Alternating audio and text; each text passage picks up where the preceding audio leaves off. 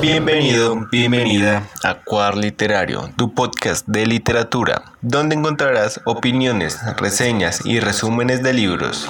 Este podcast está dirigido a todas las personas interesadas en la literatura. literatura. Bienvenido, bienvenida a Cuadar Literario. En este primer episodio vamos a hablar de una novela publicada en 2002. Este autor, no sé si lo, han escuchado, lo han leído, es Mario Mendoza, eh, escritor de más de 17 novelas, entre ellas Relate un asesino, Lady Masacres, La ciudad de los umbrales, entre muchas otras. Y este autor se ha caracterizado en su escritura por tener un trasfondo bastante profundo. Y en Satanás eh, lo demuestra eh, así, con sus personajes y con su legión. Además, este autor eh, se graduó de letras en Bogotá, de literatura hispanoamérica y tiene un magíster en literatura. Para continuar, voy a leerles una pequeña reseña que se encuentra en la contraportada del libro. Yo lo leí en la editorial Planeta.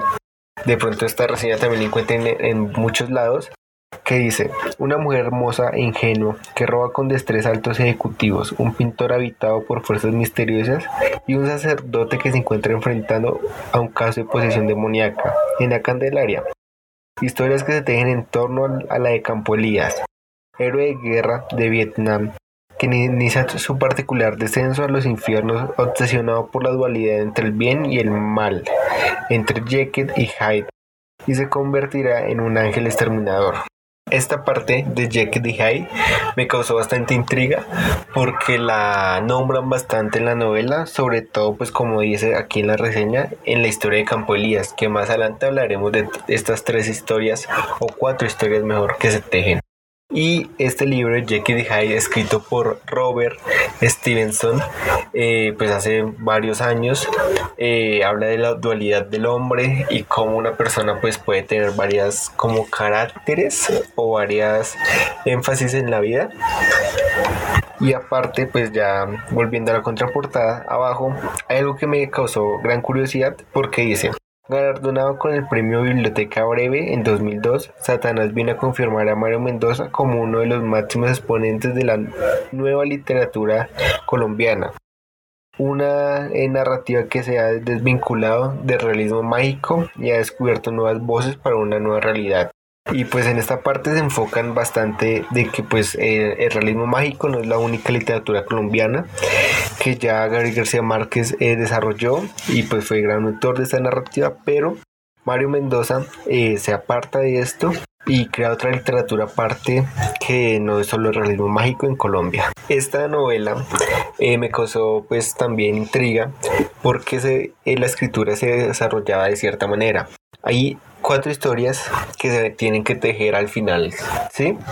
Pero estas historias se van desarrollando poco a poco y no dan un salto eh, muy hilado al principio, sino dan saltos eh, bastante cortantes con la historia y saltan a la otra.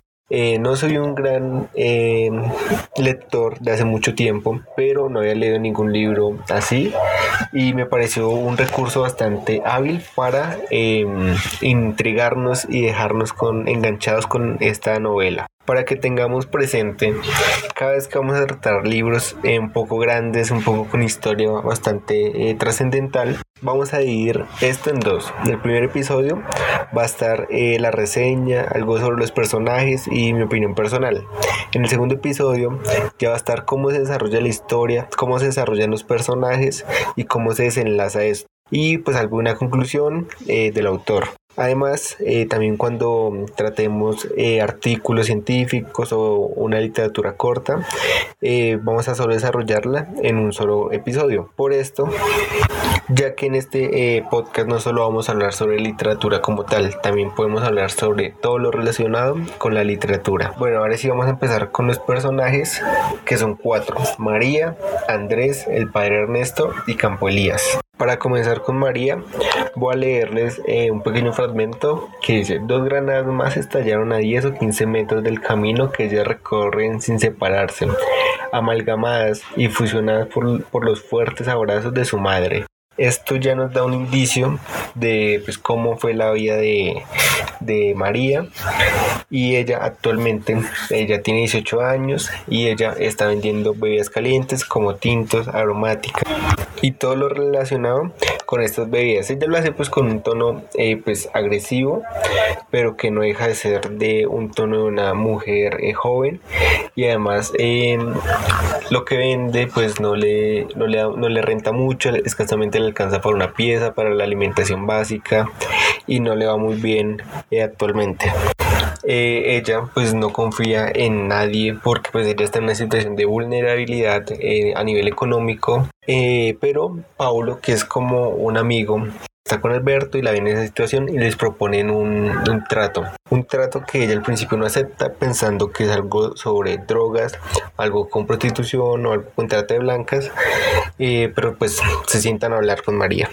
Eh, la convencen y lo que tiene que ella que hacer es como dice en la contraportada, que voy a volver a leer, una mujer hermosa e ingenua que roba con destreza a altos ejecutivos y la forma como lo hacen es con escopolamina. Es una y la forma como ella ya lo hacen es con escopolamina. De hecho es una forma de robo bastante común donde no deja rastros ni secuelas graves a la víctima y por eso lo ven como una salida fácil eh, los tres y se dedican a esto por varias noches, eh, varias semanas incluso hasta que llega un momento de quiebre donde pues todo toma otro rumbo. Para continuar vamos a hablar de Andrés, que pues en la reseña dice un pintor habitado por fuerzas misteriosas. Estas fuerzas, eh, para complementar, voy a leerles un pequeño fragmento que dice, cuando sale de los ojos y dice el pincel hacia las mejillas, Andrés siente mareo, punzadas que le atraviesan el cerebro como si alguien estuviera clavando agujas de tejer en la caja craneana. Esto tal vez es un poco extraño, oscuro, pero pues tiene todo el sentido cuando se lee eh, este capítulo, en especial que acabé de leer. Andrés es un pintor de Bogotá, ya reconocido pues por la ciudad y es un pintor que ya tiene bastante pues nivel económico, que no se estresa mucho por eso, pero sin embargo pues él le gusta hacerlo y lo va a seguir haciendo pero el punto de quiebre en el cual eh, Mario Mendoza se quiso centrar es sobre los retratos. Estos retratos, como ya mencionamos antes, eh, están un poco habitados por fuerzas misteriosas, un poco sin él entender por qué pasan, pinta cosas que luego se vuelven en la realidad. A veces son cosas buenas, a veces son cosas malas, pero que él sin pensarlo lo hace. Como ya lo mencionamos antes, lo hace sin pensar. Y de hecho, él se ve inmerso en la mayoría de, retratos que hace. Y por esto eh, se ve bastante influenciado por lo que está pintando. Como tercer personaje tenemos al padre Ernesto, el cual aparte de que se ve inmerso en un caso de posesión, se ve inmerso en unos casos de asesinato y se ve inmerso también en una dualidad, una dualidad que se va a ver desarrollada eh, a lo largo de la historia, la cual es sobre su profesión y sobre su moral, la cual no quiero dar muchos detalles, pero es bastante interesante. Este personaje puede ser eh, el hilo conductor de los dos anteriores y lo desarrolla hacia el siguiente personaje que es Campo Elías. Campo Elías al principio hasta que no, uno no termina la historia, no piensa que es un gran personaje. Pero cuando se empiezan a, unir todos los hilos y los detalles que Mario Mendoza fue dejando en los capítulos anteriores, uno se da cuenta que todo desde el principio tiene relación con todos los personajes. Para no extenderme más, eh, voy a leer una pequeña advertencia que deja el autor en la primera página esta advertencia eh, pues es un poco relevante que dice, aunque muchos de los sucesos que aparecen en este libro son de fácil comprobación en la realidad y constituyen uno de los capítulos más amargos de la historia de Bogotá en las últimas décadas, tanto los personajes como la trama pertenecen exclusivamente al terreno de la ficción. No es la intención del autor ofender o perjudicar a ninguna persona vinculada de manera directa o indirecta con la historia. Y ya modo de conclusión, les quiero pues decir que de verdad vale la pena, vale la pena leer este libro y enlazar todas las historias es muy bueno para comprenderlo en su totalidad. Y una pequeña pista que les voy a dejar que dice, que voy a leer de hecho, dice soy legión porque somos muchos de Marcos 5.9.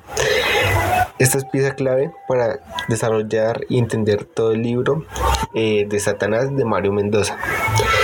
Y recuerden que el siguiente episodio es de spoilers. Por eso, si no quieren ningún spoiler y ningún desarrollo de la trama, les recomiendo leerse el libro antes del siguiente episodio. Gracias por escuchar. Espero que haya sido de tu agrado este episodio de Cuar Literario. Recuerda que puedes escucharnos en Spotify, eBooks, Google Podcast, Apple Podcast y demás aplicaciones. Si quieres dejar tu opinión o tema para el siguiente capítulo, puedes hacerlo en Sebastián Acost 13 en Instagram.